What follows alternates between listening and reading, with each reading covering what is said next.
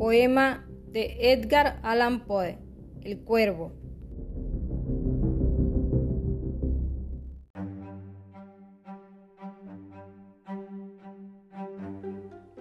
Una vez, al filo de una lúgubre medianoche, mientras débil y cansado, en tristes reflexiones embebido, inclinado sobre un viejo y raro libro de olvidada ciencia, cabeceando, casi dormido. Oyóse de súbito un leve golpe, como si suavemente tocaran, tocaran a la puerta de mi cuarto. Es, dije musitando, un visitante tocando quedo a la puerta de mi cuarto. Eso es todo y nada más. Aquel lúcido recuerdo de un gélido diciembre, espectros de brasas moribundas reflejadas en el suelo, angustia del deseo del nuevo día, en vano encareciendo a mis libros, dieran tregua a mi dolor. Dolor por la pérdida de Leonora, la única, Virgen radiante, Leonora por los ángeles llamada, aquí ya sin nombre, para siempre. Y el crujir triste, vago, escalofriante de la seda de las cortinas rojas, llenábame de fantásticos terrores jamás antes sentidos y ahora aquí, en pie, acallando el latido de mi corazón, vuelvo a repetir. Es un visitante a la puerta de mi cuarto queriendo entrar. Algún visitante que a deshora a mi cuarto quiere entrar. Eso es todo. Y nada más. Ahora mi ánimo cobraba bríos y ya sin titubeos. Señor, dije, oh señora, en verdad vuestro perdón imploro. Mas el caso es que, adormilado, cuando venisteis a tocar quedamente, tan quedo venisteis a llamar, a llamar a la puerta de mi cuarto, que apenas pude creer que os oía y entonces abrí de par en par la puerta. Oscuridad y nada más.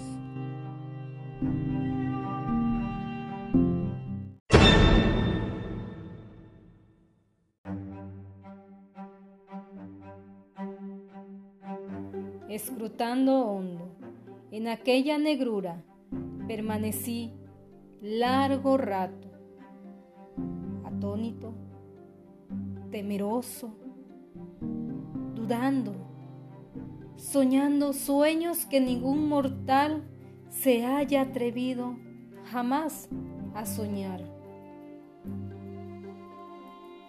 Mas en el silencio insondable la quietud callaba y la única palabra ahí proferida era el balbuceo de un nombre. Leonora.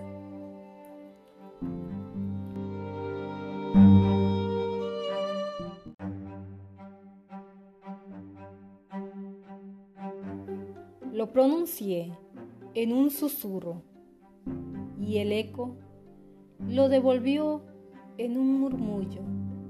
Leonora.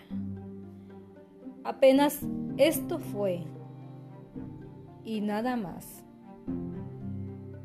Vuelto a mi cuarto, mi alma toda, toda mi alma abrazándose dentro de mí. No tardé en oír de nuevo tocar con mayor fuerza. Ciertamente, me dije, ciertamente, algo sucede en la reja de mi ventana. Dejad, pues, que vea lo que sucede allí y así penetrar pueda en el misterio.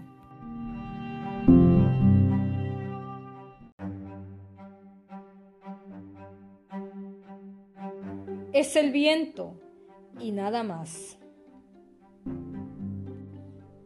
De un golpe abrí la puerta y con suave batir de alas entró un majestuoso cuervo de los santos días idos. Sin asomos de reverencia, ni un instante quedó.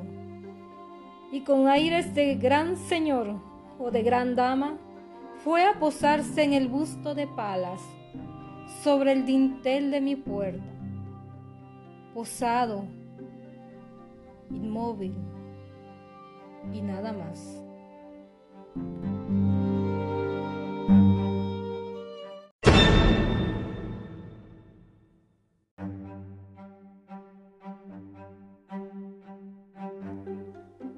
Entonces, este pájaro de ébano cambió mis tristes fantasías en una sonrisa, con el grave y severo decoro del aspecto de que se revestía. Aún con tu cresta cercenada y mocha, le dije, no serás un cobarde, hórrido cuervo vetusto y amenazador, evadido de la ribera nocturna. Dime, ¿cuál es tu nombre en la ribera de la noche plutónica? Y el cuervo dijo, nunca más. Cuánto me asombró que pájaro tan desgarbado pudiera hablar tan claramente, aunque poco significaba su respuesta, poco pertinente era, pues no podemos sino concordar en que ningún ser humano ha sido antes bendecido con la visión de un pájaro posado sobre el dintel de su puerta pájaro o bestia, posado en el busto esculpido de palas en el dintel de su puerta, con un semejante nombre, nunca más. Mas el cuervo, posado en solitario en el sereno busto, las palabras pronunció, convirtiendo su alma solo en esas palabras. Nada más dijo entonces. No movió ni una pluma. Y entonces yo me dije apenas murmurando, otros amigos se han ido antes. Mañana él también me dejará. Como me abandonaron mis esperanzas. Y entonces el pájaro dijo, nunca más. Sobrecogido, al romper el silencio, tan idóneas palabras. Sin duda, pensé, sin duda lo que dice es todo lo que sabe. Su solo repertorio, aprendido de un amo infortunado, a quien desastre impió, persiguió, acosó sin dar tregua, hasta que su cantinela solo tuvo un sentido, hasta que las endechas de su esperanza llevaron solo a esa carga melancólica de nunca más. Mas el cuervo arrancó todavía de mis tristes fantasías una sonrisa acerqué un mullido asiento frente al pájaro, el busto y la puerta. Y entonces, hundiéndome en el terciopelo, empecé a enlazar una fantasía con otra, pensando en lo que este ominoso pájaro de antaño, lo que este torvo desgarbado, hórrido, flaco y onimoso pájaro de antaño quería decir graznando, nunca más.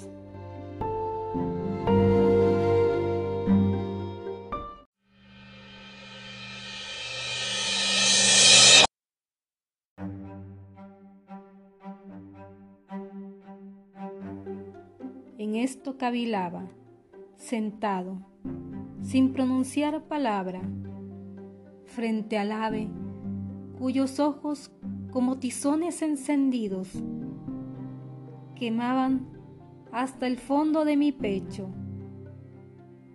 Esto y más, sentado, adivinaba, con la cabeza reclinada en el aterciopelado forro del cojín, acariciado por la luz de la lámpara, en el forro del terciopelo violeta, acariciado por la luz de la lámpara.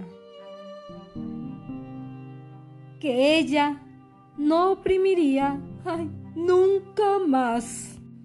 Entonces me pareció que el aire se tornaba más denso, perfumado por invisible e innecesario mecido por serafines,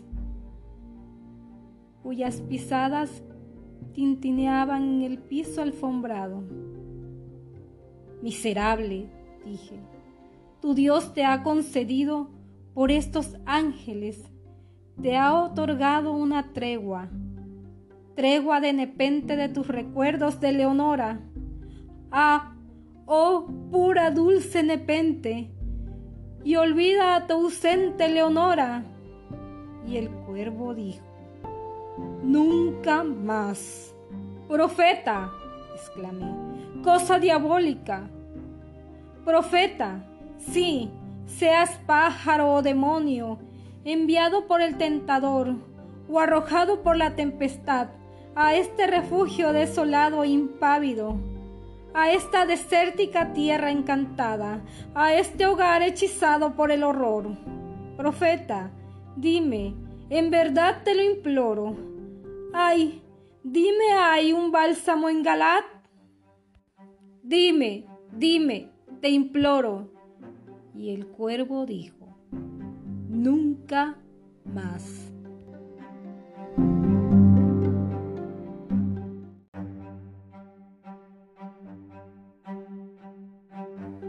Profeta, exclamé.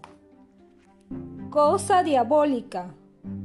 Profeta, sí, seas pájaro o demonio. Por ese cielo que se curva sobre nuestras cabezas, ese Dios que adoramos tú y yo. Dile a esta alma abrumada de penas, sin el remoto Edén, tendrá en sus brazos a una santa doncella llamada por los ángeles. Leonora tendrá en sus brazos a una rara y radiante virgen, llamada por los ángeles Leonora. Y el cuervo dijo, nunca más.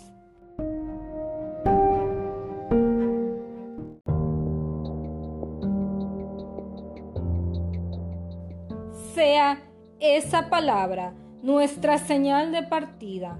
Pájaro o espíritu maligno, le grité presuntuoso. Vuelve a la tempestad, a la ribera de la noche plutónica. No dejes pluma negra alguna, prenda de la mentira que profirió tu espíritu de mi soledad intacta. Abandona el busto del dintel de mi puerta, aparta tu pico de mi corazón y tu figura del dintel de mi puerta.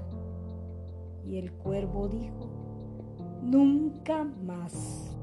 Y el cuervo nunca emprendió el vuelo, aún sigue posado, aún sigue posado en el pálido busto de palas, en el dintel de la puerta de mi cuarto, y sus ojos tienen la apariencia de los de un demonio que está soñando, y la luz de la lámpara que sobre él se derrama tiende en el suelo su sombra, y mi alma del fondo de esa sombra que flota sobre el suelo no podrá liberarse nunca más.